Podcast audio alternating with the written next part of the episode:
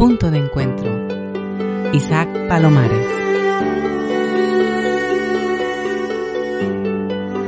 ¿Cómo estás? Hace ya más de un año que no hablo contigo, hace más de un año de la última entrevista. Han pasado muchas cosas durante este año, ya sabes que ha sido un año un tanto complejo para mí, es posible que para ti también y para la mayoría de gente que tienes a tu alrededor. No están siendo días fáciles, están siendo días difíciles. Incluso a veces, no voy a ocultarlo, malos. Y no pasa nada, porque eso forma parte de la vida también. Yo tenía muchas ganas de retomar el podcast y tenía muchas ganas de volver a entrevistar a gente con la que me apetece hablar, con la que me apetece compartir y además gente que me gusta compartir con mi gente, porque al final yo te considero a ti también parte de mi gente. Y es como si vinieses, como si yo fuese a tu casa y te presentase a gente que me gusta. Hoy voy a presentarte a alguien que hace un tiempo quería entrevistar, porque voy viendo sus podcasts, sus, eh, su perfil de Instagram, sus entrevistas, lo que nos cuenta, y me parece muy interesante y creo que es una de esas personas encuentro que nos gusta tener en este espacio. Dice la influencer de Body Positive, Megan Jane Grave, es posible encontrar belleza en la suavidad. Es posible enamorarse de un cuerpo que nunca creíste fuera merecedor de amor. Es posible encontrar paz después de haber pasado toda una vida en guerra contra tu cuerpo. Hoy vamos a hablar de guerra, de paz y de libertad. Pero no una guerra, una paz y una libertad externa a ti, sino aquella guerra, aquella paz, aquella libertad que sucede entre tu mente y tu cuerpo, como si a veces fuesen dos espacios separados como si tu cuerpo no fueses tú, sino que fuese algo que te pertenece. Vamos a hablar de todo esto con Mary Viñas. Mary, qué ilusión empezar la temporada contigo. ¿Cómo estás? Hola Isaac, no, el gusto es mío y el placer es mío. Qué ilusión empezar la temporada también en tu podcast.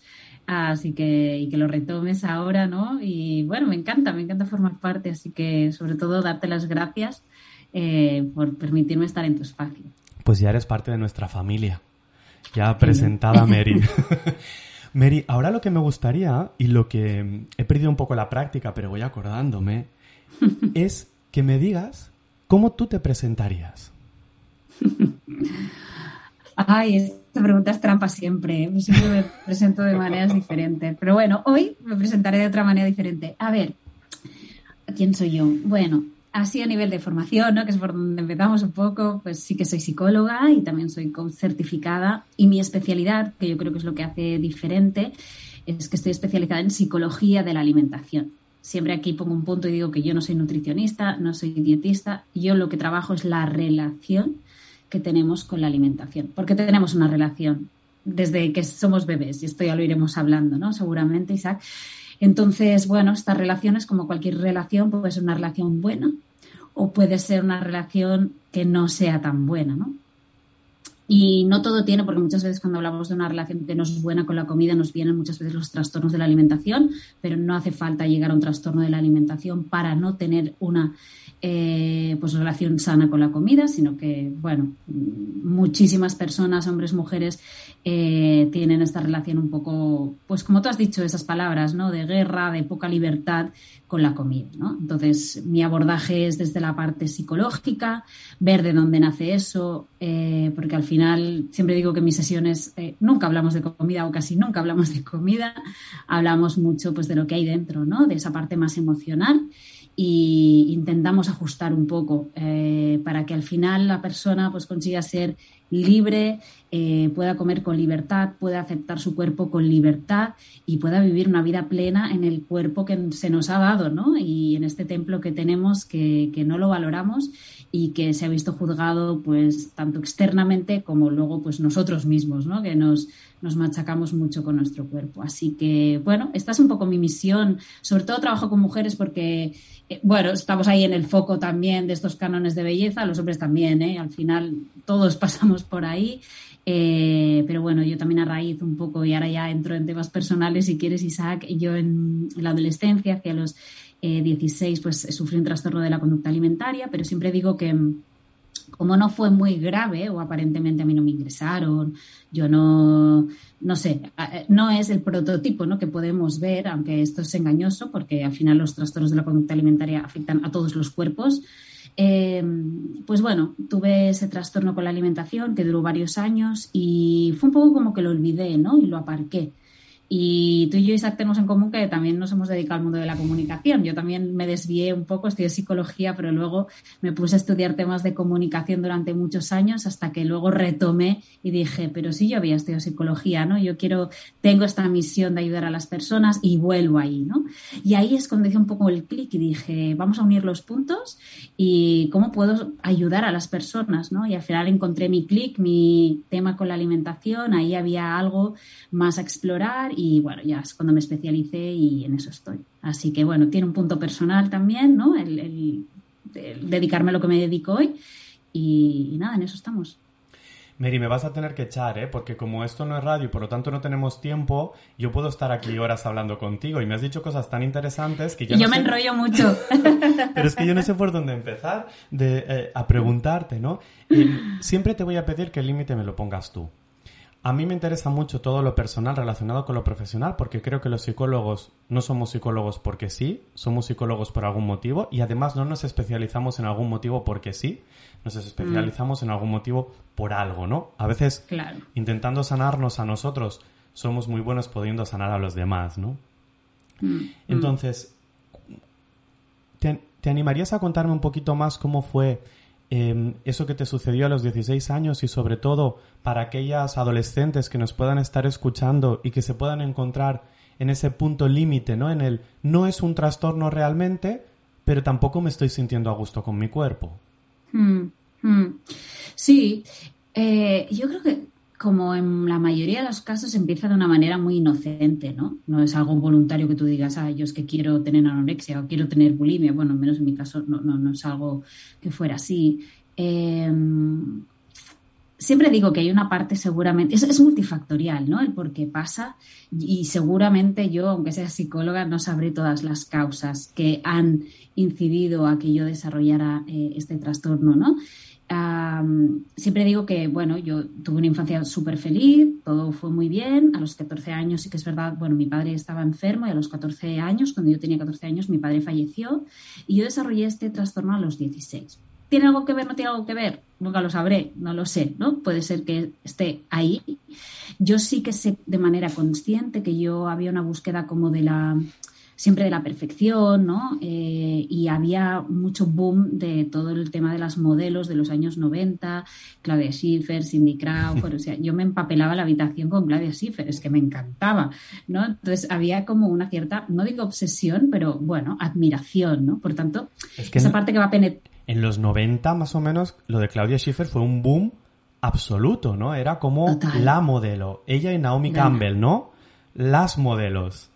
Sí, fíjate qué impacto, ¿no? Es que todas las recordamos, ¿no? Yo creo que luego han habido muchísimas modelos buenísimas o lo que sea en su trabajo, pero que bueno, que eso fue como muy wow, ¿no? Los referentes y a mí me pilló pues en esa época de adolescencia. Entonces yo creo que había un poco un mix, ¿no? Entre eso, eh, ver que tu cuerpo cambia, ¿no? Nadie nos dice que nuestro cuerpo evoluciona y cambia, y menos a las mujeres, porque siempre se nos exige que tenga que ser, ¿no? Mm, joven y cuanto menos cambios mejor y que no se note nada, ¿no? que no se note el paso del tiempo. Hace un tiempo, Mary, leía que el bullying relacionado con el cuerpo a las mujeres tenía mucho que ver con ah, el desarrollo. Aquellas mujeres que se desarrollaban antes, en la adolescencia, eh, era más fácil que sufriesen bullying, mientras que aquellas mujeres que se, se mm, desarrollaban más tarde, ¿no? entraban en las curvas más tarde, eh, era menos probable que sufriesen bullying, mientras que con los hombres era al revés.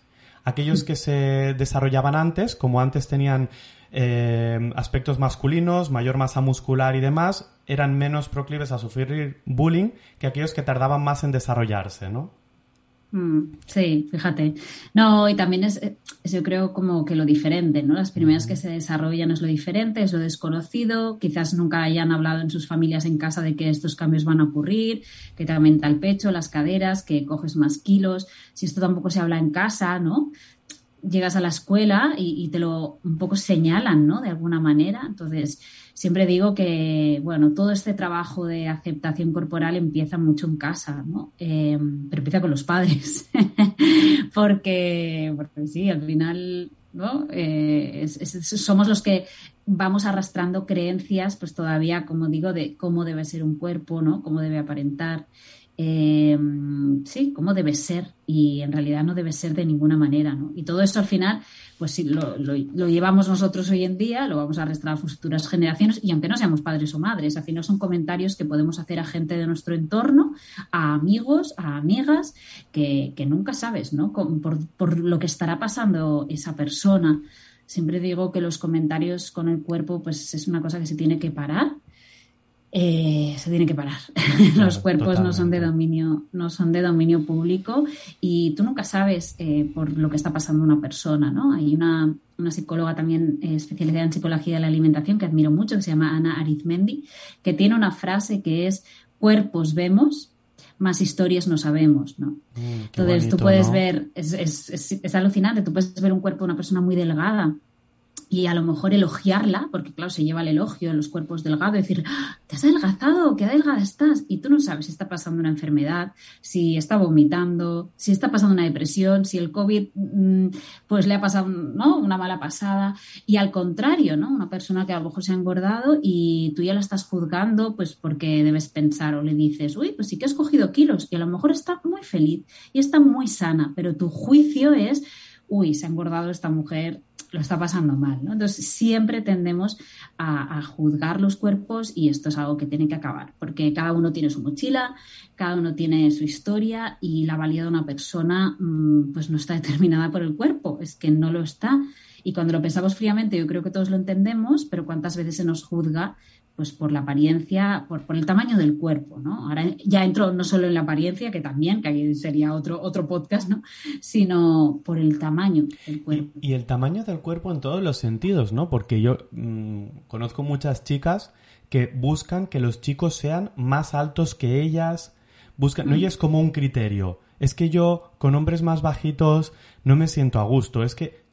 Y, y además aquí hay una, una doble, mm, un doble juicio, ¿no? Primero, que el hombre tiene que ser más grande y segundo, que la mujer tiene que ser más pequeñita, porque eso también me lo encuentro yo con mujeres que son eh, más grandes y dicen, es que yo con lo grande que soy, ¿cómo voy a estar con un hombre más pequeño que yo? Aún me sentiría más grande, ¿no? Mm, Como si mm. hubiese una, una escala en la que medir, ¿no? Claro, bueno, yo creo que todo esto viene al final determinado pues un poco por los patrones, ¿no? Y por este sistema en el que vivimos, por lo que estamos también acostumbrados nuestros ojos a ver y que nos han enseñado en todas partes.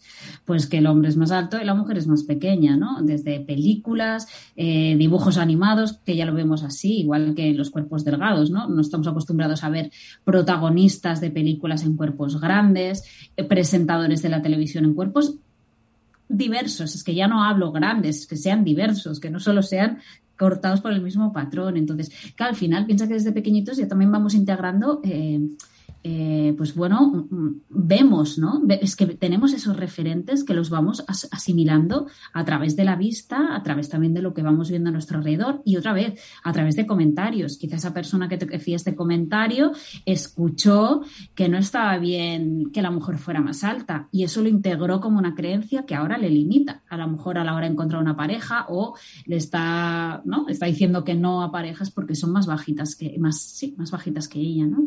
Entonces, bueno, hay que cuestionar todo esto. ¿Por qué me siento así? ¿Por qué me siento incómoda? ¿De dónde viene esa incomodidad? Incluso eh, es curioso, ¿no? Mujeres bisexuales que me han dicho, si mi pareja es una mujer, no me importa si es más bajita, pero si es un hombre, quiero que sea más alto. Y es como, ostras, ¿no? Que, eh, ¿Cómo nos ponemos? Al final, vamos a elegir la persona con la que queremos pasar nuestra vida o una parte de nuestra vida en función de una serie de características físicas eh, eh, tan superficiales. Sí, sí. Sí, y, que tampoco es algo que se pueda cambiar de la pareja, ¿no? Es como el tamaño del cuerpo, como el tamaño del pie. Es, que al final es lo que te viene dado, ¿no? Por eso digo que nuestra valía no está en, en, ese aspecto físico. Entonces, yo creo que es preguntarme qué es lo que me molesta de que mi pareja sea más baja que yo, ¿no? ¿De dónde viene esta creencia? ¿Lo he escuchado?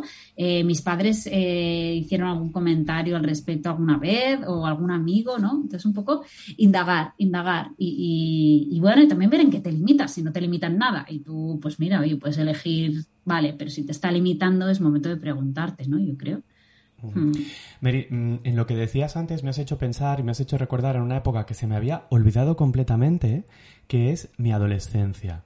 En cuando, cuando de golpe tú eres un kinder sorpresa porque no sabes en qué se va a convertir tu cuerpo, ¿no? Tú sabes, te han dicho cuando eres niño, uy, vas a cambiar mucho, pero no sabes y de golpe empiezas a descubrir un pelo aquí, un pelo allí, y por qué me sale el pelo aquí, y por qué no me sale el pelo allí, y por qué esto eh, es así, y por qué ahora mi brazo crece más o menos, o... Y, y, en muchas ocasiones esto, o yo al menos recuerdo que a pesar de tener un ambiente familiar muy abierto, muy... Muchas de estas cosas las vivía en soledad, porque al final hay una parte de vergüenza a compartir con, con tu familia o con tus amigos, eh, que te ha salido un pelo más aquí, un pelo más allá, que, que tu músculo es más así, es más asá, que...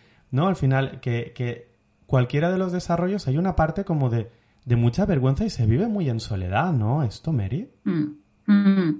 Sí, yo creo que, bueno, volvemos un poco al tema de los tabús, ¿no? Eh, si son temas tabús, es como, bueno, ya yo creo que los padres, como siempre digo, lo hacen lo mejor que pueden, ¿no? Pero creo que hemos tenido, tú y yo por la edad que tenemos más o menos, que es similar seguro, Isaac, pues a lo mejor, y tú dices, ¿no? Que has estado en un entorno más abierto, el mío yo creo que era más cerrado y no se hablaba de estos temas en casa. Era como que te lo explican en el cole, ¿no? El desarrollo que te va a pasar en la pubertad, pero también es como algo muy extraño, ¿no? Y como tú dices, no lo compartes, no lo hablas, eh, son temas tabús. También, pues a la primera niña que le viene la menstruación en la clase, ¿no? La miran diferente. Bueno, claro, es, es por suerte, por ejemplo, con el tema de la menstruación yo creo que hemos ido avanzando, pero porque se está hablando más. Es que lo único que ha pasado es que hay muchas más profesionales que hablan de esto, eh, hay mucha más información. Tú puedes encontrar un cuento para niños o para adolescentes en el que te hable de esto. Yo creo que hace unos años no. Entonces, para mí la base es la comunicación en casa, ¿no? Al final, la normal, normalizar, normalizar. Yo tengo una hija de cuatro años y medio y, y no sé, intento explicarle las cosas eh, con total normalidad y con las palabras que tocan para que lo entienda, ¿no? Y ella pregunta, y ella me ve desnuda, y ella me pregunta por los pelos, y ella me pregunta, ¿y yo también tendré? Eh, pues sí, tendrás cuando seas mayor, ¿no? Y no, en otra ocasión a lo mejor, pues otros padres se esconden o tapan, o oye, no me preguntes esto, ya veremos. O, entonces, esto el niño lo recibe como, uy, he preguntado algo que igual no tocaba, ¿no? O sea, los niños no son tontos. Entonces, cuando les explicas las cosas, que tampoco hay que explicarle la Biblia, o sea, cuando ellos te preguntan, responde a lo que te han preguntado.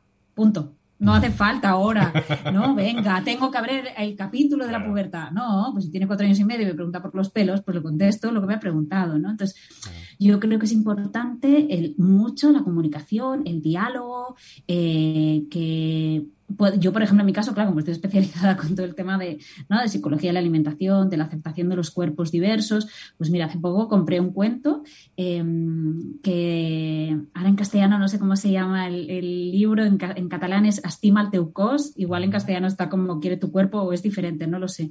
Y habla sobre diferentes tipos de cuerpo y la diversidad en todos los cuerpos, ¿no? Entonces salen desde pues, pues eh, gente en silla de ruedas, eh, con pelos, sin pelos, más gorda, más delgada, ¿no? Entonces, pues ahí vamos viendo y ves que ella es que no hace ningún juicio.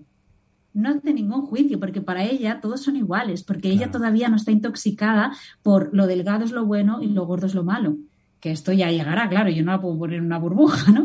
Pero intento, pues que vea que todo eso es muy natural, ¿no? Ah, y creo que todos podemos hacer un poco más por eso, hablar más en casa. Claro, pero por mucho trabajo que hagas, Mary, en este sentido, si luego en el cole alguien le llama gorda, o si luego em, se va a ver, pone la tele y en lo que aparece en la tele los presentadores de informativos todos están en un cuerpo determinado, las series de televisión, todos los personajes tienen un cuerpo muy normativo, eh, ella a lo mejor no se encuentra. De golpe dejan de aparecer referentes para ella, ¿no? Mm, mm. Por eso creo que es importante el trabajo más proactivo desde casa, porque como esto no lo va a encontrar en la tele y la palabra gorda todavía va a seguir siendo un insulto, eh, pues bueno, ahí hablar de que gorda y delgado no son insultos, esto lo trabajaría un poco más en casa si pasara, ¿no? En el sentido de bueno, son unos cuerpos diferentes, quizás si ya trabajo la base de hay cuerpos gordos, hay cuerpos delgados, hay cuerpos que le falta una pierna, hay cuerpos que lo que sea, pues bueno, ella va a interiorizar quizás de que hay una diversidad, eso no significa que ella no lo perciba como un insulto si le acaban diciendo gorda como un insulto, ¿no? Eh, pero por eso digo esta parte más proactiva de intentar buscar otros referentes eh, más variados, que cuestan mucho, ¿eh? También te lo digo. Y cuestan muchísimo. Y al final el empoderamiento, ¿no? Que una persona puede decir, pues sí, estoy gorda. Porque hay gente que está gorda y no pasa nada, ¿no? Y, se quieren y es fantástico y perfecto.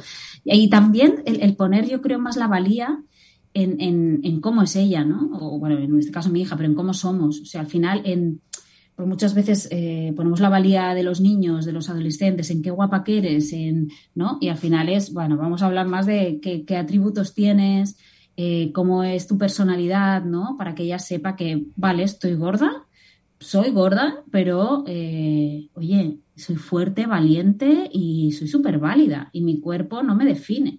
Entonces, y, hay gente a la que le gusta mucho y le parece muy atractiva una mujer gorda. Y yo creo que esto es un tabú que tenemos que romper. Hace poco leía la entrevista de una mujer eh, gorda que decía, es que yo he quedado en Tinder con chicos que luego han negado haber quedado conmigo cuando ellos me han buscado. Es decir, esos chicos se sentían atraídos por esa eh, mujer gorda, tenían relaciones sexuales con ella, pero luego no lo contaban porque, claro, ¿cómo van a decir a sus amigos que mm, a ellos mm. les gusta y les excita una mujer eh, con sobrepeso?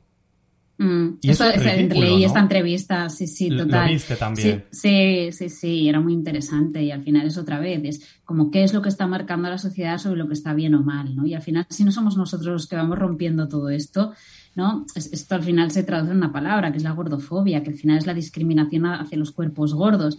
Y todos tenemos un poco de eso porque hemos crecido en una sociedad gordofóbica, de rechazo a lo gordo. Eh, entonces, bueno, ahí es cuestionar esos chicos, ¿no? Que negaban eso, cuestionar por qué lo estoy negando, aunque quizás no llegan a ese punto, ¿sabes? O sea, lo niegan y ya, y, paso, ¿no? A, otra, a otra chica y ya está. Pero, pero bueno, da, da que pensar, ¿no? El cómo, pues eso, otra vez, eh, parece que solo los cuerpos válidos sean de un solo tipo, ¿no? Y no puede ser. Esto lo tenemos que romper poco a poco nosotros, porque siempre digo, la industria de la dieta, la industria ¿no? que se encarga de, pues eso, señalarte para que tu cuerpo cambie, es gigante, mueve billones de dólares al año. Entonces, al final es qué es lo que puedo hacer yo. Primero, trabajar mi propia gordofobia, ¿no? Me estoy aceptando yo a mí mismo, a mí misma. Eh, o también estoy persiguiendo el querer cambiar mi cuerpo, el querer encajar en ese canon que ahora se lleva, ¿no? los cánones también van cambiando. Entonces ahí yo creo que hay que hacer un trabajo primero con uno mismo, trabajar la tuya propia para también trabajar la mirada hacia el otro, ¿no? Y, no ver cuerpos, ver personas. Al final es, un día hice un post, ¿no? De, que, dije, este verano, por favor, en la playa, observa personas, no cuerpos, ¿no? Porque al final, en la playa eh, eh, puedes encontrar lo más variado, pero aún así puedes ir con unas gafas críticas o puedes ir diciendo, eh, cada persona que lleva sus mochilas, lleva sus historias, algunas se aceptarán mucho, algunos no se aceptarán nada y les está costando horrores venir a la playa, están haciendo un esfuerzo por enseñar su cuerpo. Entonces, visualicemos personas y estamos vivos en un cuerpo maravilloso, ¿no? Y llegar un poco más a esa parte eh, pues del agradecimiento y de, como vuelvo a decir, esto es un templo que me ha traído hasta aquí, vamos a visualizarlo así y no con los michelines, los kilos, ¿no? Sí que es fácil decirlo y cuando estás inmerso, yo he pasado por ahí, no es tan fácil, pero es un poco a poco, ¿no? Esa deconstrucción, es ir desaprendiendo. Como digo, no nacimos con esta mirada tan juiciosa. Lo hemos ido añadiendo, bien por comentarios que hemos eh, escuchado, o bien por, ¿no? Bueno, toda la exposición a anuncios que tenemos, a mensajes constantes que tenemos de tienes que cambiar, es tu fuerza de voluntad, si no adelgazas es que no tienes fuerza de voluntad, esta dieta no te funciona, prueba otra. Y al final tenemos un bombardeo que hay muy, aquí hay muy poquita libertad. O sea, al final es, bueno, me dicen que haga esto, tengo que hacerlo, porque si no lo hago, parece que estoy fuera, ¿no? Y, mi, edad va aumentando, cada vez voy a ponerme peor y es un estrés. Es que es un estrés. es, un estrés. Además, los juicios son boomerangs, ¿no? El juicio mm. que tú emites vuelve contra ti, te da un golpe. Yo cuando veo a gente muy juiciosa con los cuerpos de los demás, pienso, jo, pobre, ¿no? Mm. ¿Cómo debe mm. estar pasándolo con su cuerpo? Porque su cuerpo se va a transformar y hay una cosa que tenemos clara, envejecer vamos a envejecer todos. Entonces, nuestra mejor versión o nuestra versión físicamente más normativa es la actual. Eh, mm, a, no ser que tengas 10 años y vaya a ir cambiando tu cuerpo, pero normalmente lo siento, lo siento por ti que me estás escuchando, lo siento por mí, lo siento por ti, Mary, pero es que dentro de un año vamos a estar un pelín peor a, nivel... Si es... Mira, dime. Yo lo veo como, como una evolución, ¿no? Al final, a veces digo ni peor ni mejor, quiero decir, eh, es esa, nos han pintado que es peor porque, porque cada vez eh, nos alejamos más del prototipo un poco del can joven de belleza, ¿no? Y van avanzando los años y con eso aumenta todo lo que nos están vendiendo, ¿no? Yo digo también incluso en los hombres también, ¿eh? Pero en las mujeres, pues el anticelulítico, el antiestrías, eh, anti-ojeras, anti-arrugas, todo es anti. Fíjate la palabra anti, qué fuerte es. contra tu propio cuerpo, ¿no? Entonces, es, es, ya, los nombres de las cremas ya tienen este nombre.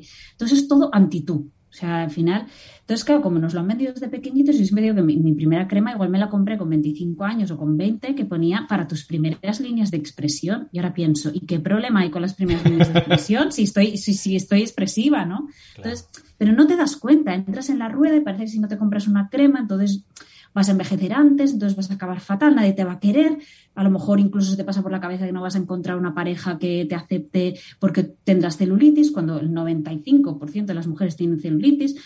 Entonces, claro, hay que poner un poco el stop y cuestionarse todo esto, desde dónde lo estoy haciendo. Con esto digo, no digo que no te pongas crema, pero es diferente ponerte una crema anticelulítica allí, como machacando tu pierna, mirándola y diciendo qué asco de pierna, con la crema que pone anticelulitis, a decir, oye, voy a coger un aceitito, voy a agradecer a mi pierna que está aquí y le voy a dar un masaje. Es muy diferente, ¿no? Entonces... Una cosa es cuidar esas partes de tu cuerpo y la otra es exigirles a esas partes de tu cuerpo que den un rendimiento. Y maltratarlas, porque las estás maltratando, aunque te estés poniendo una crema. Psicológicamente, como te estás poniendo la crema, o sea, es un maltrato hacia ti, es una no aceptación. Es, es que esta crema no funciona, ¿no?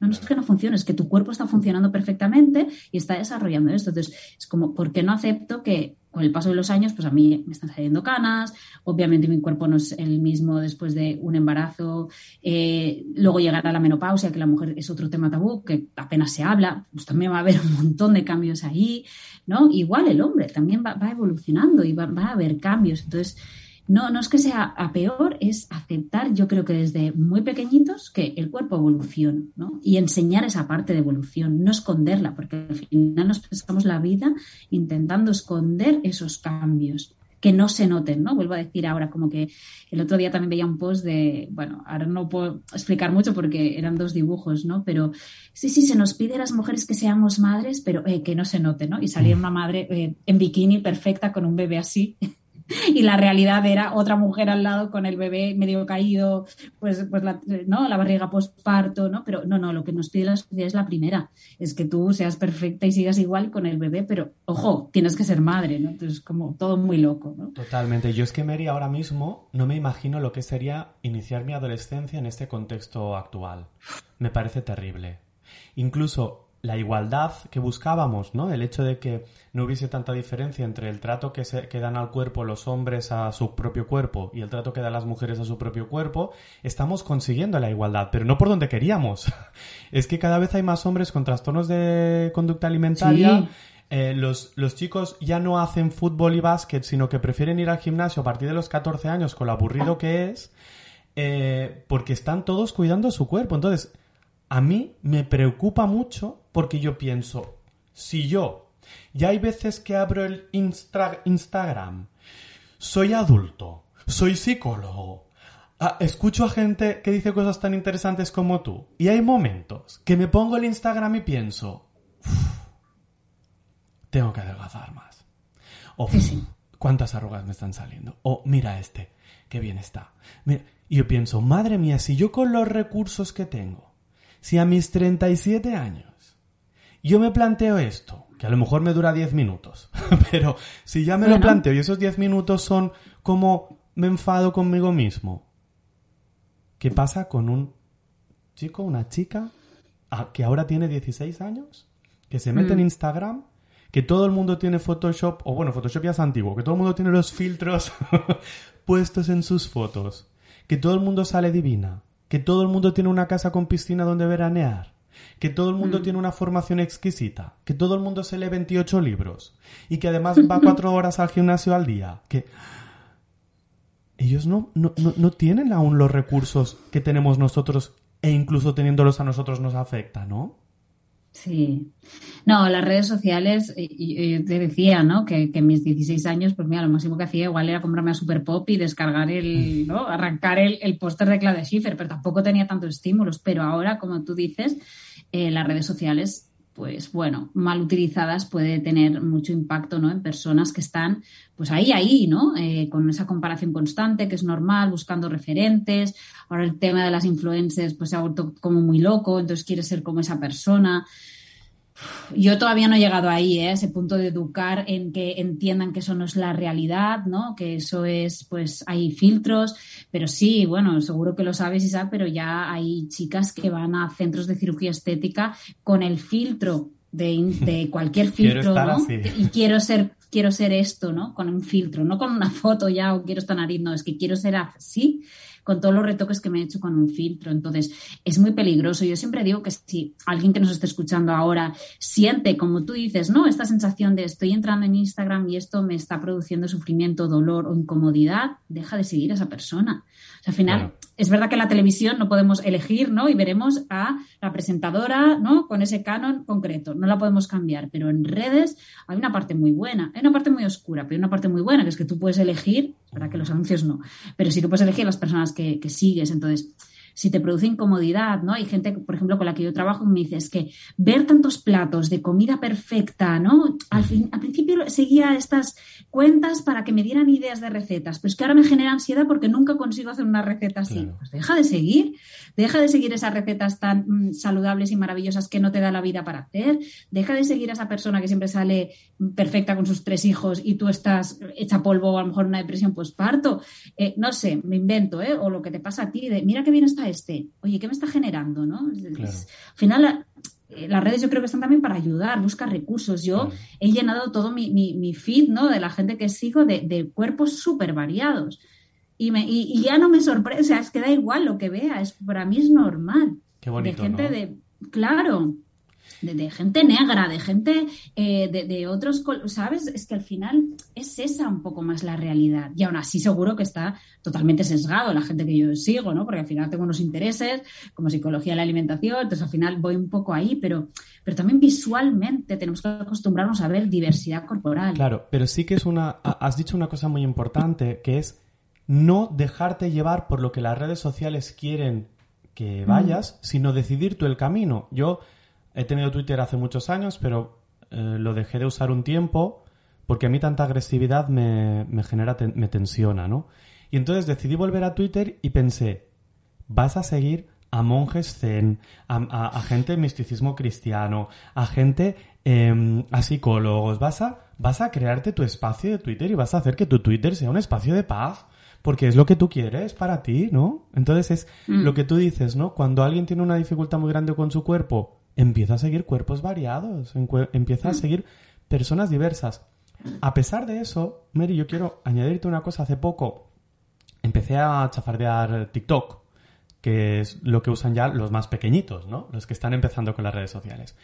Y tuve una sensación muy agradable y una sensación muy desagradable. Te cuento. A ver si tienes una experiencia similar o qué opinas tú de esto.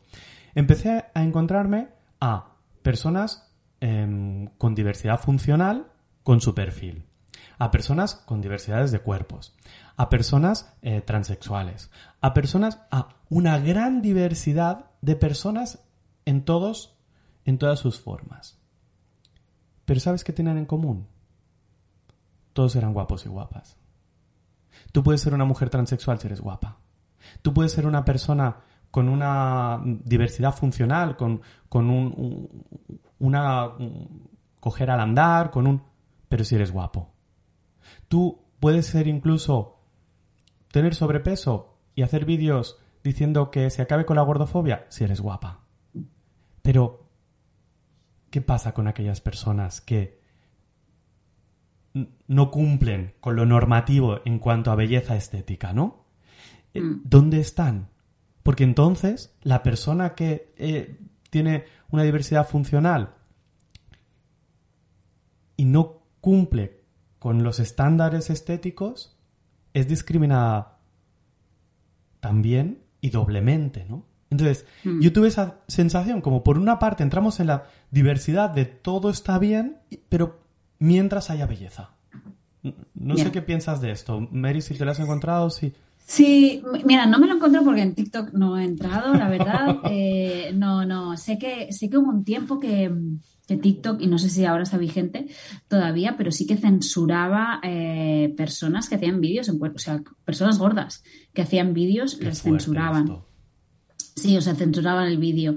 Eh, dicen que es porque tienen como, bueno, el sistema debe ver como los píxeles de carne, ¿no? Como decirlo de alguna manera, y como hay más de lo que mm, ellos consideran, fuera, es muy fuerte. ¿eh? Y, esto conozco casos. Eh, no sé ahora cómo está la cosa, pero bueno, al final volvemos un poco, tu comentario para mí se reduce un poco al tema de los cánones de belleza, ¿no? Al final es encajas o no encajas, ¿no? Por eso yo creo que el exceso, el exceso de los filtros, que al final es que te transforman toda la cara, parece que vayas maquillado o maquillada todo el día. ¿No? Entonces, claro, hay partes del cuerpo que a lo mejor no puedes cambiar, pero sí que esa belleza con los filtros pues también te la das y en TikTok pues parece que todavía más, ¿no? Sí, al final es, es esa Claro, ya te digo, ¿eh? no, no entro en TikTok, yo ahora hablo más por los referentes que yo sigo en Instagram, de cuerpos pues más en todas las tallas y hay de todo, ¿no? Hay de todo. Yo es que las veo a todos y a todos guapísimas, ¿no? Cuando ves esa valentía eh, de, porque es verdad que luego ellas dicen, no somos valientes, ¿no? Solo estoy enseñando mi cuerpo, o sea, porque lo soy diferente, pero bueno, contra esta sociedad gordofóbica, pues oye, sí que eres valiente de mostrar tu cuerpo tal cual así. Pues mostrar esa seguridad a mí es lo que me hace ver a esa persona bella, ¿no? Y, bonita, y que está ayudando además a un montón de gente exponiéndose eh, y está ayudando a, un montón de adolescentes y ves comentarios de gente que dice, ostras, desde que te conocí, pues es que ahora me atreví a ponerme un bikini, no lo sé, pues ya está ayudando a una persona. Para mí eso es belleza es que al final lo que no se ve no existe y no hay nada peor que la invisibilidad. Entonces, cuando de golpe estamos haciendo que determinados cuerpos no aparezcan en Instagram, en las series de televisión, que a mí me parece increíble que al menos las televisiones públicas, porque al final las privadas pueden em, tener su función de mm, la que les dé la gana, ¿no?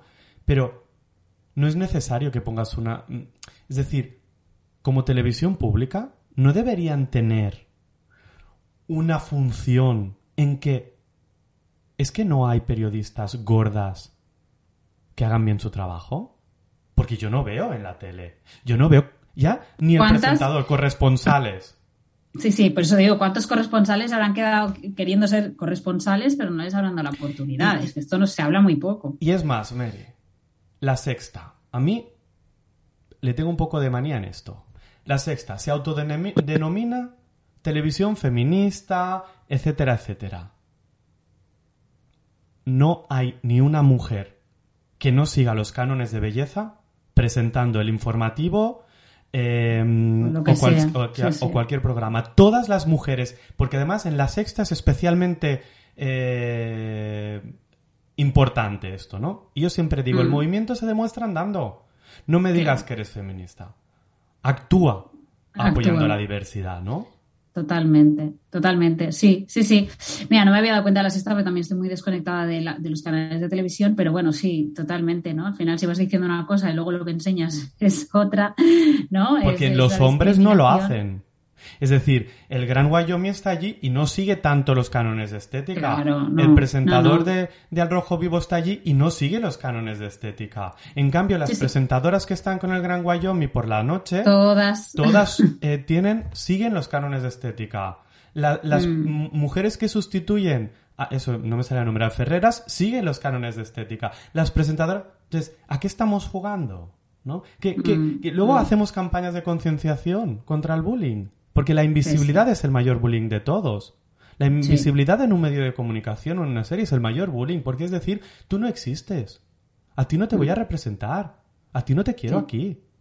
Luego, ¿qué haces? Totalmente. ¿No? No, todo es lo que has dicho, ¿no? Lo que no se ve no existe, lo que no se comunica no existe, ¿no? Esto es muy de, de comunicación y periodismo, pero es así, al final hay que dar esa visibilidad, creo que hay que hablar mucho eh, y bueno, en la manera de lo posible, pues que nosotros podamos mm, elegir donde podamos, ¿no?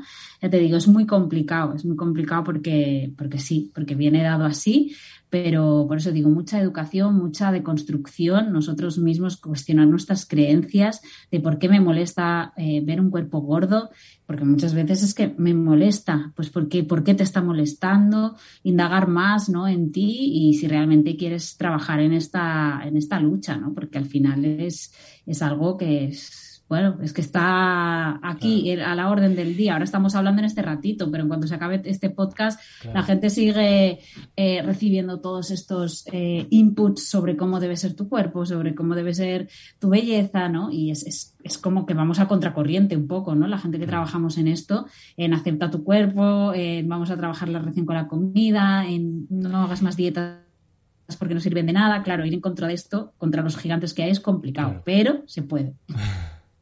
Y al final también, eh, ¿por, qué, por qué no decirlo? no? Nosotros mismos, yo me hago fotos para subir a Instagram e intento que se me vea mm, menos barriga, intento... No soy muy de poner filtros, pero porque los pone la cámara del móvil ya sola. Sí. Es que al final yo me veo en fotos mejor que en el espejo, digo, madre mía.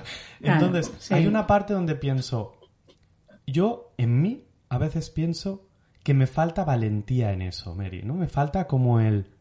No mires, no elijas tanto la foto que, que cuelgas, ¿no? Hazte una foto, un par, y cuelga, y un día saldrás mejor, y otro día saldrás peor, pero es... Entramos como... No sé si a ti te pasa, ¿eh, Mary? Pero a mí me pasa que entro como en el seleccionar aquella foto en la que voy a salir más guapo. eh, si alguien me dice, oye, qué bien sales. Eh, Bueno, yo creo que aquí hay, hay un poco que tener en cuenta en que, a ver, a todos nos gusta salir favorecidos o lo que para ti sea favorecido, ¿no? O sea, al final no podemos ocultar esto. Eh, eh, los hombres y las mujeres se atraen por la belleza. Esto es así, ¿no? Mm, Desde que nacemos es así lo que para cada uno sea belleza. Para mí lo que tienes que un poco cuestionarte es, ¿es la belleza que yo interpreto como esto, estoy bella o bello o es algo que viene tan, tan marcado de afuera que no me permite ser yo, ¿no? Entonces, claro que nos gusta vernos bien en las fotos y yo, pues claro que si pongo una foto y me echo fotos con fotógrafas, ¿no? Así como más de profesionales, pues al final eliges las que tú te ves mejor, ¿no? Pero ahí te diría, ostras, te está limitando el que ahora no cuelgues una foto, por ejemplo, de un momento en el que querías colgar una foto porque no sales según los cánones de belleza, eso te limita, ¿no? Entonces ahí sí que te tienes que cuestionar, ¿no? Eh, sí, sí. Eh, también el usar cada vez menos filtros, como dices, o, o bueno, o ponerlo, o, o no sea un filtro aquello que te distorsione la cara y que no seas tú, ¿no? Ahí tú también puedes elegir un poco, sí. Hmm. Claro, como amigos que cuelgan una foto y dices, ¿con quién estaba? Y después resulta que es tu amigo que salía en esa foto, ¿no? Sí, sí, es que dejamos ya de reconocer a las personas, es muy fuerte, sí, sí. Totalmente. Mary, ya- a mí me gusta ir haciendo mm, flashes, volver a- adelante, volver atrás. Genial. Hemos hablado un poquito de cuando tenías 16 años, de que estuviste de algún modo eh, cuestionando tu cuerpo con tu necesidad y tu voluntad de, de buscar la perfección. Empatizo completamente contigo en eso. Mm. ¿Cómo te liberaste? Es decir, eh, vamos a... yo- no, no vamos a entrar a- al morbo de la situación personal, eso es tuyo, te lo quedas para ti. Yo quiero la, la luz, ¿no? Que es lo que me gusta a mí, encontrar la luz. ¿Cómo te liberas? ¿Cómo, Mm. cómo- ¿En qué momento? ¿Qué pasa? ¿Quién pasa? ¿Qué, qué, qué sucede que dices? mira, no me acaba de convencer mi cuerpo, pero es el que me ha tocado. O, mm. o, o qué te dices? Yo creo que es una mezcla también de muchas cosas. No te puedo decir fue una cosa y ya está, porque sí, empecé yendo a una psicóloga que no me gustaba nada. Era cuando yo ya empezaba a decidir que iba a estudiar psicología. Pensaba, yo quiero estudiar psicología, pero no quiero ser como ella. oye, pero esto, esto nos puede pasar a todos, que al final no das con el psicólogo adecuado y oye, hay que cambiar. Siempre digo, yo animo a que la gente siga buscando ¿eh? Eh, terapeutas que al final sintonicen quizás tampoco me gustaba porque me decía cosas que yo no quería oír, ¿no? En el proceso de recuperación. Entonces, bueno, también tengo que ser un poco, ¿no? Objetiva con eso y, bueno, ah, pues quizá fue un poco la mezcla de, eso, de, también cansancio y de decir, esto va a ser para toda la vida, esto es muy cansado, ¿no? El contar las calorías, el escribir lo que como, eh, pues como digo, empezó a los 16 y yo a los 21 todavía seguía, ¿no? Y bueno, la gente puede pensar que es corto, porque hay gente de trastornos durante muchísimos años, ¿no? Eh, fue un poco el ver que igual estaba malgastando mi vida y luego también vi mucho sufrimiento en mi entorno, ¿no? Pues mi madre y mi hermano estaban muy preocupados y esto es algo que verlos a ellos sufrir era como, no puede ser, esto es algo más serio de lo que yo creo. O sea, hay una sensación de que tú cuando estás en el trastorno de la alimentación controlas, ¿no? Ah, yo ya controlo, pero cuando te das cuenta que igual no estás controlando, que hay mucha gente preocupada, hay una parte de negación, de están exagerando, pero hay una parte también, yo creo que igual me vino a la luz, ¿no? De la honestidad y de decir, ostras, sí, esto, esto no puede ser una vida para siempre. Tú no quieres una vida así para siempre de engaños, de mentiras, porque, bueno, ya con la bulimia, pues cada yo vomitaba, pero me preguntaban, yo decía que no. Entonces, pensaba, ¿esto para siempre? No. Y bueno, poco a poco, un poco, quizás la carrera que estudié, ¿no? De psicología me fue ayudando eh, y el decir, quiero como una nueva vida, ¿no?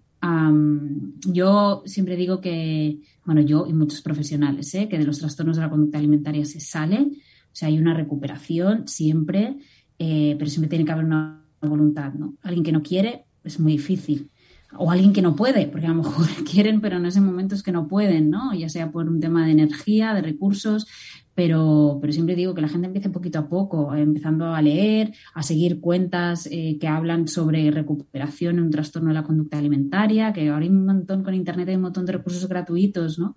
Para, para empezar a, informarte y luego, si puedes, obviamente, pues recurrir a un profesional que te ayude, ¿no? Pero sobre todo tienes que encontrar tu motor, ¿no? el, el bueno, quiero que mi vida siempre sea así o creo que puedo tener una vida más feliz de otra manera, que quizás no sé cómo sea, ¿no? O sea que, bueno, vienen mucho los miedos, ¿no? eso significa que voy a engordar, entonces ya, pero bueno, con acompañamiento, rodéate de gente, háblalo, ¿no? También. Eh, yo no lo hablé, yo no lo hablé y de hecho creo que lo empecé a hablar cuando me especialicé en psicología de la alimentación y lo puse en mi web, en la biografía, había amigas que me decían, bueno, había dos tipos de amigas, las que me decían, no lo sabía, y había otro tipo de amigas que me decían, lo hemos sabido siempre, pero no te lo hemos dicho, ¿no? Mm. Porque también hay este tabú de cómo se lo digo, si lo comento sobre comida, entonces se ofenderán, ¿no? Entonces, bueno, mm, yo animaría, ¿no? También a las personas a que si ven a una persona que está, lo está pasando mal o intuyes algo que, tiene algún trastorno de la conducta alimentaria, más que comentar su cuerpo de, uy, te veo muy delgada, ¿estás bien? Esto no, no ayuda. Preguntar siempre por cómo está la persona. Oye, ¿cómo estás? Y un día no te va a decir nada, el segundo tampoco, el cuarto tampoco, pero habrá algún día que a lo mejor te hable, pero sin relacionarlo con el cuerpo, ¿no? sí, no, no, no, no, no relacionarlo, ¿no? O te has engordado ¿estás bien? No, esto no ayuda, ¿no? Ese comentario, pero el cómo estás, el abrir, el abrir ese espacio que te cuente esa persona quizás cómo está, pues creo que ayuda. Es ese acompañamiento el que la gente alrededor debemos hacer.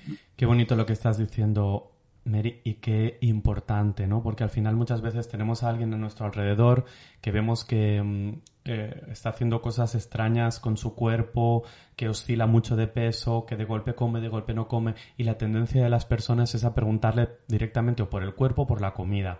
Y lo que tú nos estás diciendo es, esa no es una buena entrada. La entrada que puede ayudar más a la persona es cuando vemos esto, preguntarle cómo está, cómo se encuentra, cómo le van las cosas, ¿no? Eh, como que no vea que estamos yendo a la vulnerabilidad más, eh, más difícil para esa persona, ¿no? Ya aparecerá luego eso, ¿no? Total, preguntar por sus proyectos, por sus sueños, por sus, oye, ¿en qué estás ahora? Y, poco a poco, ahí la persona pues también depende de la confianza que tenga contigo, ¿no? A lo mejor no va a contártelo porque está en un momento pues también muy vulnerable, eh, pero sabe que algún día podrá contar contigo, ¿no? Entonces, sí, totalmente. Preguntar cómo está la persona, que es algo que deberíamos hacer con todo el mundo, no relacionarlo con su aspecto físico, claro. ¿no? Claro. Eh, Mary, ¿sabes? Tú cuentas y les dices a algunas de las mujeres con las que hablas o ves por Instagram que son muy valientes. Pues yo ahora te lo diría a ti, ¿no? Porque al final eh, estás siendo muy valiente y yo te lo agradezco infinitamente, porque al final quien nos está escuchando, seguramente como yo cuando te estoy escuchando, con lo que más me quedo es con el movimiento de liberación que tú has protagonizado contigo misma, ¿no? Y entonces aquí, claro, no me queda duda ¿cómo no vas a poder ayudar a que otras se liberen, ¿no? Si tú lo has vivido en primera persona y además te has formado para tener las herramientas, ¿no? Porque creo que es la combinación de ambos. Una persona que se ha liberado solo, si no se ha formado para tener las herramientas, solo podrá hablar de su experiencia. Pero es que tú te has movido en, en, en, los dos espacios, ¿no? Y creo que es muy honesto por tu parte y yo te agradezco mil que hoy nos lo estés contando aquí. No, gracias a ti, Isaac. La verdad es que ahora a mí me resuena mucho esta palabra, la de la libertad, ¿no? Em, yo no era libre cuando estaba con ese trastorno de la conducta alimentaria. Y después tampoco lo he sido durante muchos años, porque te recuperas de un trastorno, pero sigue ahí la cabecita, ¿no? Que con las cremas, que si estoy comiendo de más, de menos, ¿no? O sea, sigue ahí y esto al final es una cárcel para todos y todas.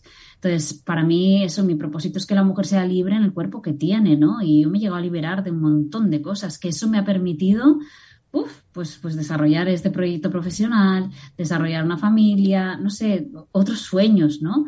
Eh, una vez escribí un, para la newsletter, ¿no? Eh, escribí un, sí, bueno, una newsletter en la que hice el recuento de las horas que yo creía que había gastado pensando en comida eh, durante mi adolescencia, ¿no? Entonces hacía un cálculo, pues desde que me levantaba, ¿no?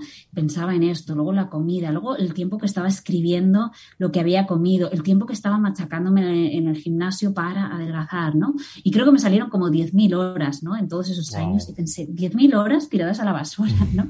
10.000 horas que yo podía haber escrito no sé cuántos libros, habría podido hacer no sé cuántos proyectos. Entonces, yo creo que ahí yo no era libre, ¿no? Y por eso mi misión es ofrecer esta libertad a todas, ¿no? Bueno, ofrecérselas, que ya la tenían, ya la tienen estas mujeres. Es, simplemente un poco que ellas se quiten sus propias cadenas y que vean todo lo que pueden hacer, eh, porque son totalmente válidas en sus cuerpos, ¿no? Y, y, ir poniendo más foco en otras cosas que no sean la comida y el cuerpo, la comida y el cuerpo, porque de verdad ocupa mucho espacio mental eh, y, mucha energía, pues que no va a ningún lugar, ¿no? Al final. Wow. Hay algunas cosas que me gustaría antes de acabar la entrevista poderte preguntar. Una de ellas es cuando se relaciona en muchas ocasiones un cuerpo gordo con una mala salud y con un ya, pero es que mm, las personas que tienen sobrepeso es porque se tienen que cuidar, porque están comiendo pizza todas las noches, porque etc, etc, ¿no? Como si hubiese un de fondo una especie de, de juicio calvinista, ¿no? De quien está gordo es porque lo hace mal, porque no tiene fuerza de voluntad, porque no se cuida, porque no hay como un eh, juicio de fondo en eso y me gustaría conocer un poco tu opinión sobre ello. Mm. Mm. Bueno, primero que yo creo que debemos ya quitar esto de la ecuación de una persona delgada es sana y una persona gorda es no sana, es que esto no es así. es verdad que existen algunas enfermedades que se presentan con mayor frecuencia en corporalidades grandes, pero de verdad en ciencia asociación no es causalidad. Entonces, esto lo tenemos que tener muy en cuenta. O sea, como decimos, una persona delgada que igual está sufriendo una depresión, una enfermedad, ¿no? Esto yo lo he visto en gente de, me acaban de detectar un cáncer, estoy mucho más delgada y solo me dicen, ay, te has adelgazado. Y por dentro estoy pasando un cáncer. Entonces, ojo, ¿no? O sea, bueno. Ah, esto por un lado, ¿no? Que, que también tengamos en cuenta que no existe tampoco ninguna enfermedad que se presente solo en personas gordas. Esto es muy fuerte porque nos pensamos que sí, las personas gordas ya se van a morir de una determinada enfermedad. No. Y también sabemos, pues como decimos, que personas delgadas, ¿no? Pues tienen enfermedad. Así que, bueno, yo esto le pondría un gran interrogante. Y cuando hablamos de salud, también estamos hablando de salud mental, cosa que nos olvidamos. ¿no? Ah, y otra cosa, esto lo he visto en personas gordas, eh, ¿no? Que, que, lo hablan y dicen, oye, ¿y si quiero no cuidarme, qué pasa? O sea, ¿por qué yo, porque tengo un cuerpo gordo, tengo que estar señalada, ¿no? De que me tengo que cuidar porque es por mi bien, cuando en realidad no, no te importa nada de, de mi salud, lo dices por juicio. ¿Y si no quiero cuidarme? ¿No? ¿Por qué se me exige a mí más que me tenga que cuidar que a una persona en un cuerpo delgado? Claro. Entonces es, dejemos a la gente en paz. Claro, claro, claro. Y me encanta lo de, si en, en realidad no te importa para nada mi salud. Es que no le importa a la gente la sí. salud de la otra persona. Si lo que estás haciendo es juzgarme, si lo que te importa es tu juicio sobre mí, ¿no? No, no mi salud. Totalmente. Esto cada vez se oye más por internet, ¿no? Lo de dejemos de llamar delgada sana, eh, gorda enferma, porque además, por ejemplo, si es que además, esto es muy reciente, porque a mí mi bisabuela, como más gordo me veía, más contenta estaba porque me veía con salud. Y cuando mi bisabuela me decía, y, y, qué bonito estás, y qué lustros estás, ¿no? Y qué bonito estás, y qué... Eh, no, no, sabría traducir la, la, la palabra lustros, ¿no? Pero era como ella me veía feliz, en cambio, si me veía delgado, era como que que el juicio era al otro, a la otra parte, ¿no? Y que tampoco lo podemos hacer. Sí, pero también... fíjate que, que, es como decíamos, ¿no? Nuestras generaciones anteriores se valoraba pues el que tú tuvieras comida en la mesa, que comieras, que tu cuerpo fuera grande, ¿no? Porque eso significaba que había, ¿no? Y que estabas sano y se relacionaba aún así. Anterior, pero fíjate, tú me estás hablando de tu bisabuela, ¿verdad? ¿Me has dicho? Mm. Y es claro. que yo conocí a mi bisabuela. Claro, claro, esto, esto se rompió ya en la siguiente generación y ya no te digo en la siguiente, ¿no? Mm. Eh, porque no, ya no, ya entraron ahí los cánones de belleza, claro, tu bisabuela no conoció todos estos, eh, sí, todos estos juicios respecto al cuerpo, respecto a la valoración de la persona respecto al cuerpo, ¿no? Y más en un cuerpo delgado, esto vino mucho más, más tarde. Y al, y al, revés, ¿no? A mí me encanta que tú hables de libertad porque hay personas delgadas que dicen, es que puede dejar de decirme todo el mundo que delgada estás. Mm, es mm. que eh, estoy sí. como estoy, es, o, o, o, o, lo he oído más en chicos, ¿no? Si como un montón, que dejen de decirme que qué delgado estoy, ¿no? Que ¿quién te Mm. manda a ti meterte en cuerpos ajenos? Mm, es eso, es eso. Yo siempre digo aquí y hago un apunte que es diferente vivir en un cuerpo gordo en esta sociedad y vivir en un cuerpo delgado porque vivimos en una sociedad gordofóbica. Entonces, a un cuerpo delgado le van a hacer comentarios, pero yo, por ejemplo, pues tengo el privilegio, porque es así, de vivir en un cuerpo delgado yo no he sufrido la discriminación que sufren las personas gordas en esta sociedad. Entonces, a mí me pueden decir a qué delgada estás, pero se queda ahí el comentario y luego me lo puedo tomar mejor o peor. Pero una persona gorda mm, va a tener muchos problemas en esta sociedad desde que no cabe muchas veces en sillas o en el avión o se le discriminan trabajos o bueno, es que infinidad de cosas que sufren. Entonces, para mí la puntualización es verdad que los comentarios son los mismos, ¿no? Hacia el cuerpo, pero la gran diferencia es que vivimos una sociedad gordofóbica que lo, lo gordo no se acepta y se discrimina. En cambio, lo delgado, bueno, te pueden decir que delgada estás, incluso se puede utilizar la palabra anoréxica como un insulto, porque esto lo he oído, ay, es que estás anoréxica, ¿no? Como que asco, ¿sí? Pero ojo, que tú vas a seguir en tu vida más o menos sin que te discriminen por tu cuerpo, ¿no? En un cuerpo delgado. Y Mary, para ir finalizando, aunque me estaría horas hablando contigo, eh, estamos en septiembre, venimos de vacaciones eh, y mucha gente dice, me he engordado 4, 5, 6 kilos, 8, 10, 15, yo qué sé, depende de lo que hayas hecho en verano, ¿no? Quiero adelgazar. De entrada te diría, ¿querer adelgazar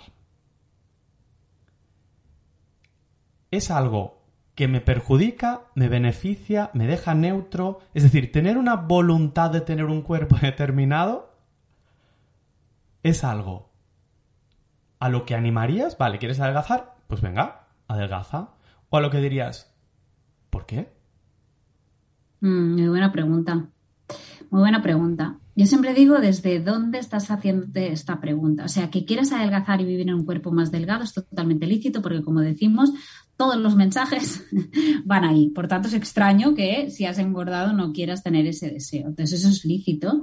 Eh, pero para mí es preguntarte a costa de qué quiero adelgazar o qué tengo que hacer para adelgazar. Y, y saber que tu cuerpo esto es una cosa que muy poca gente sabe, bueno, es que lo sepa poca gente, pero no se habla mucho, ¿no? A cada cuerpo le pertenece un determinado peso. ¿vale? Que es lo que se le llama el set point, es un rango de peso, que son unos 4 o 5 kilos abajo, ¿vale? No es que a tu cuerpo, por cómo es, siempre va a pesar esto, no, son unos kilos arriba, kilos abajo. ¿Qué, ¿Qué pasa? Que fluctúan, pues cuando nos vamos de vacaciones, cuando hemos pasado una época de estrés y se van moviendo ahí. Y van creciendo conforme te haces mayor, ¿verdad? Eso va cambiando, ese, ese rango de peso va cambiando. Cada vez es más alto. Claro, ese rango de peso cuando eres adolescente, que cuando, bueno, pero hay, personas viejecitas mayores que, ese rango de peso vuelve a bajar, no es el mismo, claro, se va modificando, ¿no? No es que siempre vaya en aumento, va modificando. Entonces, eso es lo que creo que tenemos que tener en cuenta, que nuestro cuerpo le pertenece a un rango de kilos. Entonces, cuando queremos ir en contra de ese rango y queremos estar por debajo, normalmente lo hacemos a costa de dietas restrictivas y eso acaba no funcionando, ¿no? Nos estamos restringiendo alimentos, prohibimos grupos alimentarios y eso al final, bueno, las dietas, para quien no lo sepa, no funcionan. Esto ya hay un montón de estudios, ¿no? Que, que dicen que el 95% de las personas que han hecho dieta recuperan su peso en un plazo de 2 a 5 años y de esas personas, el 65% coge aún más peso porque tu cuerpo no sabe que está en el siglo XXI, que estás haciendo una dieta, sino mm, lo que piensas que has estado en una época de hambruna y va a guardar reservas por si esto vuelve a pasar. Por tanto, el método dieta, restricción, prohibición no es la solución. Eh, si has engordado 4 kilos este verano, 3 kilos, yo te diría, eh, vas a volver a tu rutina, a tu normalidad. Eh, vuelve escuchando tu cuerpo, no escuchando una dieta. Y ahí vas a ver que tu cuerpo se va a regular y se va a volver a poner en tu set point. Otra cosa es que tu set point, ese rango de peso, a ti no te guste. Porque quiero verme más delgada, eh, quiero verme, ¿no? Y entonces quieras estar por debajo. Entonces, claro, ahí no va a haber aceptación nunca. Vas a seguir eh, persiguiendo dietas o ahora los detox o no, ahora cinco días de zumo para luego no conseguir apenas nada, ¿no? Entonces, ahí yo a la gente la tranquilizaría, ahí un movimiento muy bonito que es con el que yo trabajo, que se llama alimentación intuitiva, que al final es pues seguir lo que dice tu intuición de alguna manera, que es darle a tu cuerpo lo que necesita. Tú cuando le das a tu cuerpo lo que necesita, se regula en el peso que te corresponde. Lo que pasa es que el peso nos han hecho creer que lo podemos eh, cambiar, pero no podemos cambiar. esto viene condicionado por genética, biología. Eh, eh, y, Mary, cuando una persona tiene ansiedad y come por ansiedad o come por aburrimiento, ¿se lo está pidiendo el cuerpo o debería poder detectar que es un acto de ansiedad o de aburrimiento que está intentando calmar desde una... Mm. ¿Qué hacemos con eso? ¿Cómo, cómo ayudamos a la pues persona que distinga y qué hace cuando detecta que no es que me apetezca chocolate, es que estoy aburrido? O no es que me mm, apetezca mm. chocolate. En mi caso, por ejemplo, yo que intento conocer a mi cuerpo, aunque a veces me sorprende, yo sé que si he tenido una jornada muy estresante, mi cuerpo me va a pedir eh, donos de chocolate, eh, croissant de chocolate. Otra cosa es que se lo dé o no. Pero claro, mi cuerpo me está pidiendo eso. Pero no, es, no es real que me lo esté pidiendo, porque yo entonces lo uso como criterio para saber que me he estresado en exceso y que a lo mejor debo trabajar menos o que a lo mejor...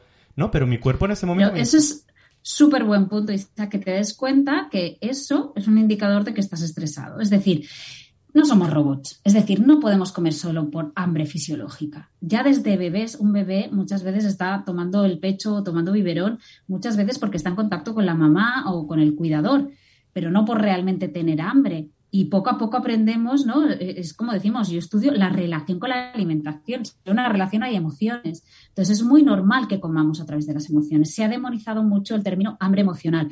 Ah, no, no, es que como por emociones, entonces esto está mal, lo tengo que cortar. Entonces aquí hay dos cosas. Muchas veces ver si realmente estoy comiendo por emociones, que me dicen mucha gente, no, es que tengo una ansiedad, entonces llego a casa y entonces me lo como todo. Digo, vale, vale, pero tú estás en un proceso de dieta y restringiendo porque lo que eh, se confunde con ansiedad en realidad es que llevas mucha restricción y hay un momento que tu cuerpo dice, venga, esta ansiedad de haber restringido tanto, en realidad eso es hambre. Eso es que le has privado tanto tiempo que al final, claro que va a coger el chocolate. Piensa que lo que te prohíbes lo vas a querer más, ¿no? Eso por un lado. Pero por otro lado puede ser, oye, me dices, es que es aburrimiento, es estrés. Muchas veces es la falta de sueño, que esto no tenemos, no lo tenemos en cuenta, pero, pero al final, ¿qué pasa los días? Bueno, yo cuando salía, ¿no? De fiesta y dormías poco. ¿Qué es lo que te apetece comer al día siguiente? Hidratos, eh, ¿no? Cosas como muy calóricas, porque nuestro cuerpo es lo que pide, necesita esa energía mucho más accesible e inmediata. Entonces, ahí es preguntarme, eh, ¿la alimentación, la comida, es un recurso para ti en ese momento, para tu aburrimiento? Está bien. Siempre digo que hay que poner un poco la alarma cuando siempre que te sientas aburrido, tu único recurso va a ser la comida. Entonces ahí te digo, hombre, Isaac, busca más recursos para atender tu aburrimiento, ver de dónde viene. Oye, ¿qué puedo hacer cuando estoy aburrido? Una opción es comer y es válida porque es la que tengo. Y si estás recurriendo a ella es porque la tienes ahí accesible. Pero vamos a buscar más. Entonces, pues me puedo buscar hobbies, puedo llamar a un amigo, ¿no? Pero tienes que tener una batería. Lo mismo con la ansiedad. En la ansiedad, sobre todo, que es muy diferente al aburrimiento, ¿no? En la ansiedad muchas veces que no puedo hacer otra cosa, es que tengo la comida delante y la tengo que consumir porque me va a producir ese placer inmediato. Entonces ahí te diría, vale, y ahí tú que sabes también mucho de esto, Isaac, pues eh, se puede practicar mindful eating, que es esa parte de el mindfulness aplicado al acto de comer. Lo voy a intentar comer un poquito más con conciencia y luego voy a atender a la ansiedad. ¿Qué me está diciendo la ansiedad? Pero como digo, que comas de manera emocional es una señal de que tu cuerpo te está diciendo, está pasando algo, hay una emoción que no está siendo atendida. Pero fíjate. luego son las ganas de que tú tengas de atender esa ansiedad o no, ¿no? Claro, es súper interesante lo que dices, Mary, porque, y, y me encanta poder hablar con gente que se dedica como tú a este tema, porque abrís posibilidades mucho más amables y mucho más tiernas en el cuidado de uno mismo, ¿no? Que tiene que ver con, bueno, pues no solo tengo una opción, sino que no se trata de negarme la posibilidad de comer por una emoción, sino que se trata de generar un abanico de posibilidades más amplio, de modo que la elección del comer será una más de muchas otras elecciones. Y por lo tanto, a lo mejor después de una jornada estresante de trabajo, en vez del donuts de chocolate, puedo programar un masaje y acabar la sesión de trabajo con, una, con un masaje. O, o, o un rato de piscina. O algo que me pueda proporcionar esa calma y en otro momento pues sí que será el donus de chocolate, ¿no? Me parece maravilloso porque entonces... Es que es que, ¿qué, qué, pasaría si te digo, no, no, no, la próxima vez que te sientes aburrido, no comas nunca chocolate, llama a un amigo. Pues entonces... yo el amigo no lo quiero llamar, quiero el chocolate. Entonces, tú, los pósters esos que tenías de Claudia Schiffer en tu habitación, yo los tendría de donuts de chocolate puestos. Eso es lo que yo deseo. Claro, al final es que de verdad, cuando nos estamos prohibiendo algo, restringiendo algo, lo hacemos más fuerte y de verdad que la comida nos está dando un confort, un recurso, es placer, no somos robots, no siempre comemos por hambre. Y si no, eh, nos podemos poner en cualquier situación de que hemos ido a un restaurante, hemos comido primero, segundo, estamos llenos y vemos el carrito de postres y dices, ay, es que me apetece. ¿Tienes hambre? No. ¿Me lo tengo que comer? Hombre, pues si te apetece, ¿por qué no puedes comértelo? ¿No? Me lo estoy negando porque ya no tengo hambre y entonces ya voy a engordar. Eh, te va a salir más tarde. Ese postre que no te has comido lo vas a querer más adelante. Entonces, esto es la alimentación intuitiva. No es comer de todo, pero la gente también se asusta, ¿eh? Dice, entonces que ya puedo comer de todo y entonces voy a comer todos los procesados que había prohibido. Bueno, a ver qué te, qué te dice tu cuerpo. Probablemente los primeros días vas a comer de todo aquello que te has prohibido, pero cuando tú te des ese permiso incondicional y entiendas que esa comida está accesible para ti, no la vas a querer tanto. Y de esto es lo que al final consigo, ¿no? Con las mujeres que me acompañan que me dicen, eh, que tengo el bote de Nutella en la, nevera o en el armario y que está ahí, lleva una semana y que no, y no me lo estoy prohibiendo, ¿eh? Pero es que no me apetece, porque saben que pueden acceder a él cuando quieran. Y eso es un permiso incondicional, ¿no? Y al final esa es la libertad. Qué maravilla. Mary, ya para ir finalizando, eh, ¿estás a punto de ser madre por segunda vez? Sí. Que de hecho estábamos a ver si podíamos hacer la entrevista o no, por lo tanto estás a puntito... Quizás cuando salga la entrevista ya, ya, ha salido. seguro, seguro. Porque si estás a puntito de caramelo, eh, de entrada muchas felicidades. Gracias. Y segundo punto, cada vez oigo más, leo más, porque al final hay una parte en que los hombres necesitamos educarnos en muchas de las cosas que os pasan a las mujeres, porque la sociedad siempre ha sido eh, creada a través de la mirada masculina y, y cada vez escucho, leo más sobre cuando una mujer se queda embarazada y empiezan a decirle, te estás engordando demasiado, vigila que no sé qué. eh, y, muchas mujeres explican que acaban como una especie de tensión. A ver, pero mm, tantos kilos de subido. ¿Qué dirías? Eh, ¿Tienes opinión en base a esto, Mary? Pues es que también recibo muchos comentarios ¿no? de mujeres que les, que les ha ido pasando esto. A mí en ninguno de los dos embarazos me han, me han dicho no comas más o estás engordando más de, ¿no? Pero esto muchas veces empieza ya por, por un poco la comunidad médica, que no sé dónde y quién empezó a escribir que se tiene que engordar un kilo por mes, como si fuéramos otra vez robots, las mujeres, o sea, pues no, habrá mujeres que engordarán más o menos, eh, pero sí que recibo también, pues eso, mucha, muchos comentarios de bueno, de experiencias que han tenido respecto al embarazo, ¿no? De que si llevas dos en la barriga o al contrario, ¿no? De, ay, pues es que solo te has engordado la tripa, ¿no? Qué bien, como si fuera un elogio, cuando tú al final tampoco estás haciendo nada. Tu cuerpo se va desarrollando, va cambiando en, en ese poquito tiempo y poco puedes hacer, la verdad. Entonces, yo aquí intentaría también poner límites a las personas que nos hacen comentarios sobre nuestro cuerpo, porque de verdad, si ya de normal la gente comenta sobre cuerpos en el embarazo, la gente se lo permite comentar aún más, ¿no? Yo sí que he recibido comentarios, eso, de, ay, solo se te ha engordado la tripita, qué bien. Y yo les digo como, bueno, es que no he hecho nada, ¿no? O sea, Claro. no, no, no, no les voy a dar el, el de esto de decirles, ay, sí que bien. Pues, pues no, pues no lo sé, es que da igual. O sea, que nazca sano, ¿no? Y que tú te puedas enfocar como mujer en que, en que seas libre y que de verdad, mira, una cosa que ahora me viene, esto también es muy personal de mi primer embarazo, me acuerdo de cuando aquello casi sale el positivo, ya lo primero que pensé, fíjate, ¿eh? ya estaba concienciada con estos temas, fue en la crema antistrías que te venden para tu barriga. Y pensaba, luego pensaba, pero ¿cómo puede ser? O sea, hay tantas cosas en el embarazo que me compro la crema antistrías lo primero. O sea, alucinante, ¿no? Como porque no se pueden aceptar las estrías en una mujer. Este segundo embarazo todo me lo tomo muy diferente. No significa que no me cuide, pero es otro, otra, otra, otra perspectiva, otra mirada, ¿no? Luego también se les exige mucho a las mujeres en el posparto esa recuperación tan rápida. Entonces, de verdad, dejar de comentar cuerpos, cada una está experimentando a nivel emocional pues una montaña rusa y, y como mujer, pues entender que nuestro cuerpo va a cambiar, ¿no? También me encuentro con muchas mujeres que ya han sido mamás igual ya han sido mamás hace dos, tres, cuatro, cinco años y me dicen, ay, es que me quedan unos tres kilos ¿eh? de antes del embarazo. Y yo les digo, ya, pero es que esos tres kilos igual están para quedarse porque tu cuerpo ya no es el mismo. Claro. Claro. Pero la mujer sigue con, tengo que recuperar a cómo era antes, ¿no? Entonces también es el que tú entiendas que tu cuerpo está evolucionando, ha cambiado muchísimo para dar una vida. Entonces tú empieza por ti a aceptar que tu cuerpo no es que vaya a ser peor, va a ser diferente. Y entonces a partir de ahí ya podrás poner límites a los demás. ¿no? Claro, totalmente. Wow, Mary, qué buen momento has aparecido en mi vida ahora en la entrevista. Yo que estaba a punto de empezar la dieta de septiembre. ¡No! Voy a dejar que la rutina a la que retome mm, me ponga mi cuerpo en el punto cero. Y si el punto cero me parece bien, allí lo mantendré. Y si el punto cero me parece que quiero reducir un poquito más, reduciré. Pero voy a permitir que la rutina... eh, porque al final no es la misma vida la que uno tiene en verano de vacaciones que la que uno tiene cuando, cuando está moviéndose en su rutina normal. Y así seguramente me vaya a sentir más libre. Mary, voy a hacer un resumen. Ya has visto que iba anotando cositas, he anotado muchas. Voy a hacer un resumen de la entrevista y quiero que pongas atención porque quiero que elijas cuál es aquella. mm, aquel titular con el que tú te quedarías de la entrevista. De entrada, el título que le voy a dar a la entrevista es Hacer las paces con tu cuerpo. Eso es lo que me ha sugerido hablando contigo. Y las, los diferentes titulares para que me elijas uno, que es el que mm, voy a usar para promocionar en Instagram la, la entrevista. Algunos de estos titulares son textuales, como has dicho, alguno lo he, lo he marcado con sutileza. Si necesitas que haga algún retoque, me lo dices, ¿eh? Son palabras tuyas, la mayoría.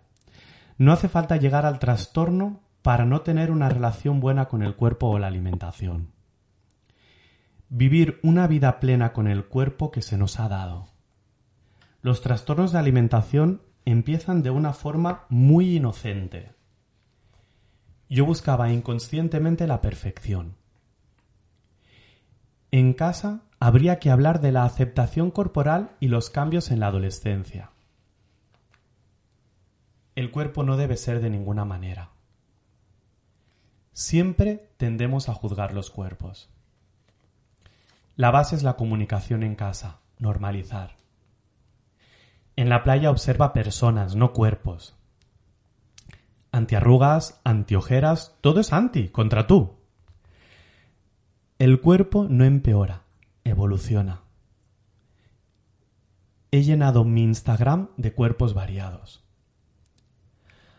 Hay una sensación dentro del trastorno de conducta alimentaria de que controlas hasta que ves a tu entorno preocupado. Si ves a alguien que lo está pasando mal, no preguntes por el cuerpo, sino sobre cómo está. Yo no era libre cuando estaba con el trastorno de conducta alimentaria. Me he liberado ahora de un montón de cosas. Mi misión es recordar la libertad de las mujeres con su cuerpo. Tenemos que quitarnos de encima la idea de delgada sana y gorda enferma. Vivimos en una sociedad gordofóbica, donde lo gordo no se acepta y se discrimina. Querer adelgazar y vivir en un cuerpo delgado es lícito. La pregunta es ¿a qué coste? Las dietas no funcionan. La mayoría vuelve a su peso o aumenta. Tu cuerpo se regula en tu propia rutina. Es normal a veces comer por emociones. La falta de sueño empeora tu alimentación ya que tu cuerpo te pide energía más inmediata. Y cuando restringimos algo, lo hacemos más fuerte. Todo Qué esto difícil elegir, Isaac. Wow, todo eso he dicho. Todo esto me has dicho. Y más que se me habrá pasado a apuntar. Pero fíjate qué cosas tan interesantes y tan bonitas han salido mm, durante la mm. entrevista. ¿Con qué te quedarías? Qué bueno. Ay, pues mira, me ha gustado mucho la del cuerpo no empeora, sino que evoluciona. Creo que es algo que nos tenemos que recordar eh, mucho. Ah, como me mueve tanto el tema de la libertad, también elegiría pues este, ¿no? De que mi misión es recordar la libertad que ya tienen las propias mujeres, porque ya las tenemos, simplemente es un poco quitarnos esas cadenas. Ah, no era consciente que había dicho lo de que el cuerpo no debe ser de ninguna manera, pero también vuelvo a conectar, me gusta, ¿no? Es como, es verdad, es que no debe ser de ninguna manera, ¿no? Están los canones ahí fuera, pero creo que esa libertad nos permite ver que no tiene que ser eh, de ninguna manera. Y, luego lo de los cuerpos de la playa me gusta, pero yo en vez de la playa pondría en la vida, ¿no? Mm. En la vida observa personas y no cuerpos, ¿no? Porque, porque sí, porque es, al final es en la vida que tenemos que, que ver a, personas, ¿no? Más allá de un cuerpo. Qué bueno, Mary. Pues eh, lo dicho, ha sido un placer, ha sido un placer reencontrarte. Mary y yo nos conocimos hace muchos años en el MBSR de Mindfulness y, y, la, la, magia que tienen las redes sociales, lo bonito que tienen las redes sociales es poder reencontrarnos con gente que de otra manera seguramente no nos hubiésemos vuelto a encontrar. Total. Me ha encantado hablar contigo, Isaac. De verdad que parece que, fuera como ayer que hacíamos el curso y hace tantos años, pero, pero no sé, yo también te sigo y por eso también te noto así como tan cercano también y nada, me encanta este espacio de verdad.